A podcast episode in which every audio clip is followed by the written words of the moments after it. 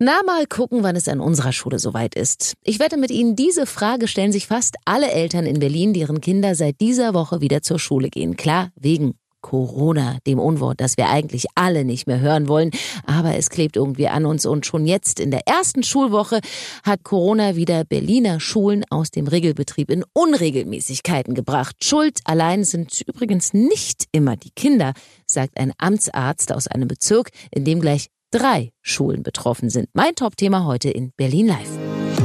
Berlin Live. Podcast.de das Top-Thema heute in Berlin und Brandenburg. Heute Vormittag.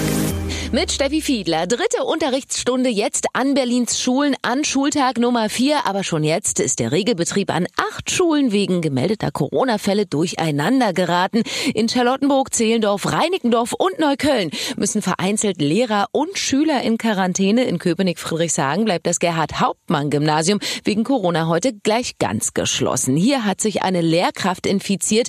Aber wie geht man an anderen Schulen mit diesen Nachrichten um, an denen noch alles reibungslos reibungslos läuft. Der Geschichtslehrer Thomas aus Prenzlauer Berg ist jetzt am Telefon. Thomas, du sagst, an eurem Gymnasium sind die Corona-Fälle der anderen Schulen bisher noch kein großes Thema, ne? Bisher noch nicht. Allerdings äh, ist es ja noch früher Morgen. Also ich habe jetzt noch nicht so viele Gespräche mit Kollegen geführt. Dass es ähm, an ersten Berliner Schulen schon wieder Fälle gibt, das ist auf jeden Fall im Kollegium schon rumgegangen. Aber jetzt muss man auch ganz ehrlich sagen, das äh, ist von vielen erwartet worden. Ja, auf dem Programm stehen nun statt Mathe- und Deutschtests Corona-Tests. Zum Beispiel Beispiel in Köpenick, Friedrichshagen am Gerhard-Hauptmann-Gymnasium. Hier findet heute gar kein Unterricht statt. Hier hat sich eine Lehrkraft mit dem Virus infiziert und die Schüler und auch andere Lehrer, die mit ihr in äh, den letzten Tagen in Kontakt standen, müssen jetzt auf das Virus getestet werden. Dieser Test, der fand dann heute Mittag gegen 13 Uhr in der Abstrichstelle vom Gesundheitsamt in Köpenick statt. Und Sabina Kirmse vom Bezirksamt Köpenick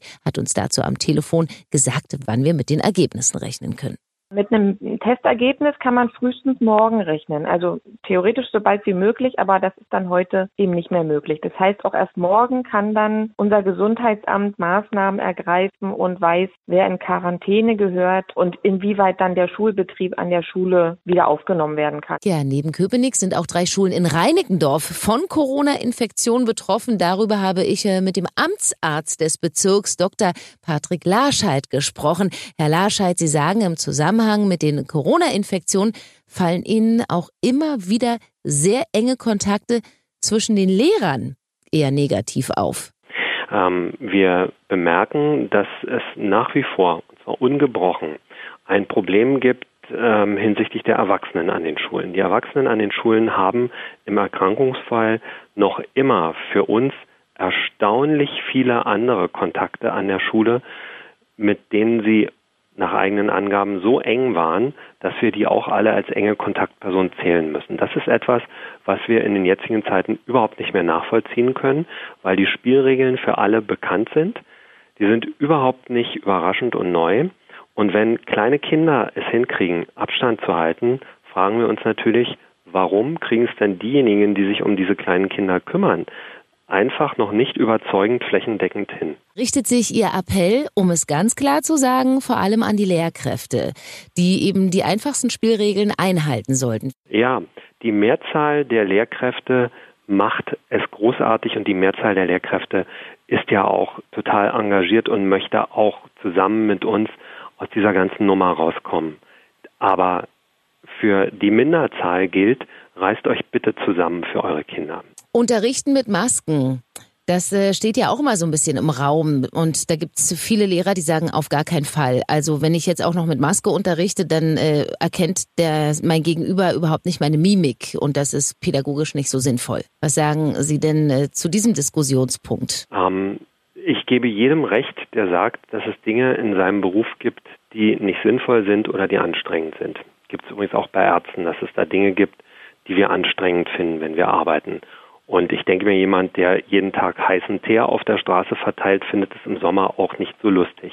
Aber man darf ja fragen, ist denn die eigene Unbequemlichkeit wichtiger einzuschätzen als die Gesundheit derjenigen, die mir anvertraut sind? Also wenn ich andere durch so eine Maske möglicherweise schütze. Ist es dann nicht sinnvoller, die anderen zu schützen, als mich darüber zu beklagen, dass es zu Einschränkungen im Kontakt mit den Kindern kommt? Ich finde die Diskussion sehr traurig. Wir sind heilfroh, dass wir die Kinder wieder in die Schule gehen lassen können. Und für die Kinder ist die Schule nicht nur ein Ort, wo sie Englischvokabeln pauken können, sondern da findet ein bisschen mehr statt. Aus meiner Sicht ist die Einschränkung, die durch das Maskentragen im pädagogischen Kontext entsteht, als sehr viel weniger wichtig einzuschätzen, denn die gesundheitliche Verfassung der Kinder die den Lehrerinnen und Lehrern anvertraut sind. Reinickendorf, wie sieht das da aus? Da gab es ja auch, ähm, sind ja auch ein, zwei Schulen von betroffen. Wir haben drei Schulen in Reinickendorf, an denen einzelne Reiserückkehrer gewesen sind, die äh, sich im Urlaubsland infiziert haben. Interessanterweise ist dann auch das passiert, wovor wir seit Ewigkeiten warnen, dass nämlich der negative Test im Urlaubsland überhaupt nichts gesagt hat, weil sie in einer Frühphase der Infektion waren und als sie dann nach Deutschland kamen, waren sie auf einmal positiv. Ähm, diese Kinder sind aus der Schule rausgenommen. In den Klassen sind die entsprechenden Maßnahmen getroffen worden. Das ist eine sehr unaufgeregte und geräuschlose Sache und damit kriegt man die Lage auch gut in den Griff. Okay, also sind das gar nicht die Superspreader, wo man jetzt denkt, oh mein Gott, jetzt ist der kleine Karl zurück und jetzt ist gleich die ganze Klasse infiziert. Nein, die Sorge, dass Kinder sich an Kindern einfach so anstecken, dürfte in den allermeisten Fällen völlig unbegründet sein. Wir haben mittlerweile eine sehr gute Datenlage darüber dass wir diese Geschehnisse in der Praxis überhaupt nicht beobachten. Es ist so, dass theoretisch ganz viel immer denkbar ist. Es ist auch theoretisch viel auszurechnen. Wir haben die vergangenen Monate damit verbracht, dass wir die theoretischen Überlegungen als Gesundheitsämter regelmäßig zerschlagen haben, weil wir dazwischen gegangen sind.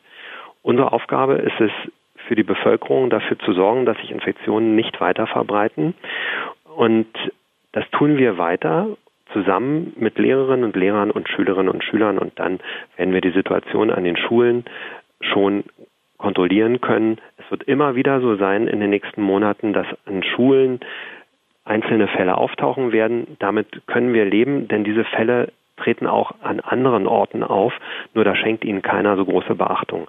Die Gefährdung ist aber nicht an Schulen. Die Gefährdung wäre vielleicht in medizinischen Einrichtungen eher. Schulen sind im Großen und Ganzen ja äh, keine Orte, wo die äh, gefährliche Medizin stattfindet, sondern es sind Orte, wo ganz normale Menschen zusammenkommen, die dort auch ein ganz normales Leben weiterführen können, keine Eltern in Berlin müssen besorgt sein, wenn sie ihre Kinder zur Schule schicken. Wir sind ja auch noch da und passen auch ein bisschen auf. Na bitte, das klingt ja dann fürs Erste beruhigend. Vielen Dank, Herr Dr. Larscheid. Mein Name ist Stefanie Fiedler und das war sie. Mal wieder die Berlin Live Tageszusammenfassung. Heute wieder ein bisschen ausführlicher. Wir freuen uns darüber, wenn Sie diesen Podcast abonnieren auf Ihrer Lieblingspodcast-Plattform. Und wenn Sie mehr aus Berlin hören wollen, dann klicken Sie auf berlinlivepodcast.de. Hören, was passiert. Berlinlivepodcast.de. Das war das Top-Thema heute in Berlin und Brandenburg.